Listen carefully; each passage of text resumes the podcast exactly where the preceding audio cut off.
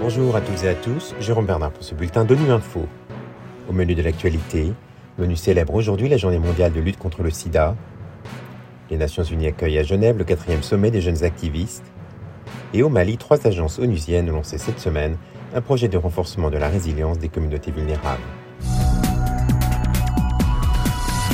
Aujourd'hui, c'est la journée de lutte contre le sida. À l'occasion de cette journée, l'ONU invite chacune et chacun d'entre nous à lutter contre les inégalités qui freinent les progrès pour mettre fin au sida.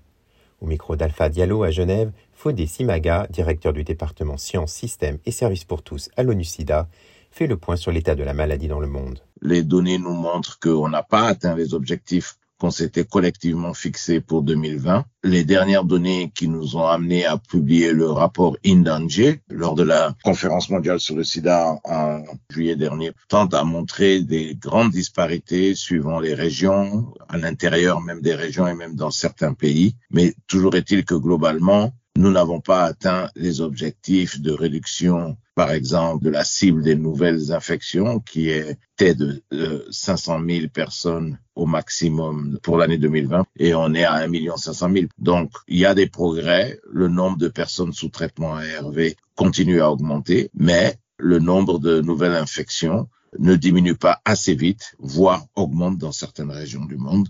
Donc, on ne peut pas s'en satisfaire. Et c'est pour cela que nous appelons à l'action pour une remobilisation de l'ensemble des acteurs pour qu'on puisse y arriver, parce que c'est faisable. Le quatrième sommet des jeunes activistes qui se tient ce vendredi à Genève met en lumière l'action exceptionnelle de six jeunes issus des quatre coins du monde pour améliorer la vie de leur communauté. Ainsi, c'est prévu Émile Lucilla fait partie des lauréats pour son action en faveur des enfants des rues à Kinshasa, en République démocratique du Congo. Au micro d'Alexandre Carrette, elle explique comment tout a commencé. Je viens de la RDC, donc euh, c'est un des pays qui a les nombres les plus élevés des enfants dans la rue. Il y en a plus de 3000 en RDC. Il y a beaucoup d'enfants euh, comme ça qui n'ont pas de maison, qui vont pas à l'école, qui doivent mendier pour manger, ils doivent voler pour manger. Donc euh, j'ai commencé à organiser des repas dans les rues. Parce que dans la rue, ce qui est le plus difficile, c'est de trouver la nourriture et de trouver où dormir. Donc je commençais par offrir les repas pour gagner leur confiance. Ensuite, ils ont commencé à me raconter leurs histoires, comment ils sont arrivés dans la rue.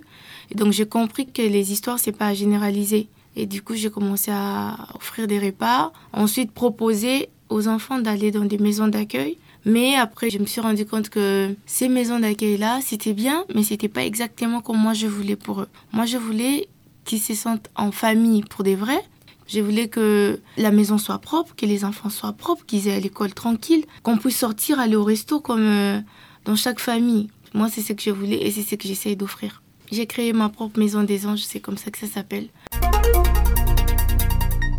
Au Mali, trois agences des Nations Unies, le Fonds des Nations Unies pour l'enfance, l'Organisation des Nations Unies pour l'alimentation et l'agriculture et le Programme alimentaire mondial ont lancé en début de semaine un projet conjoint de renforcement de la résilience des communautés vulnérables à la sécurité alimentaire, la malnutrition et les effets du changement climatique.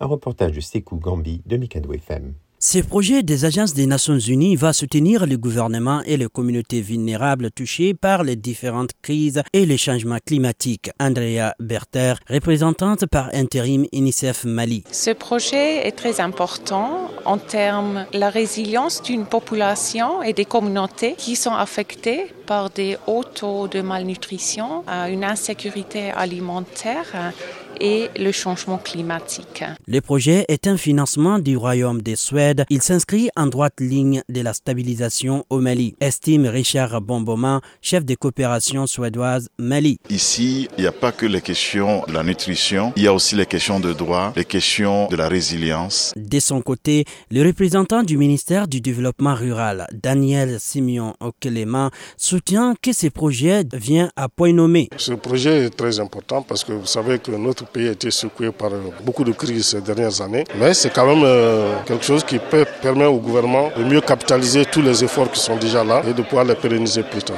Plus de 150 000 personnes dans 8 communes et 147 villages seront touchés par ces projets de l'UNICEF, PAM et FAO. Pour fin de ce bulletin de Info. Vous pouvez nous retrouver sur Internet et sur nos comptes médias sociaux, Twitter et Facebook. Merci de votre fidélité. À demain, même heure, même fréquence.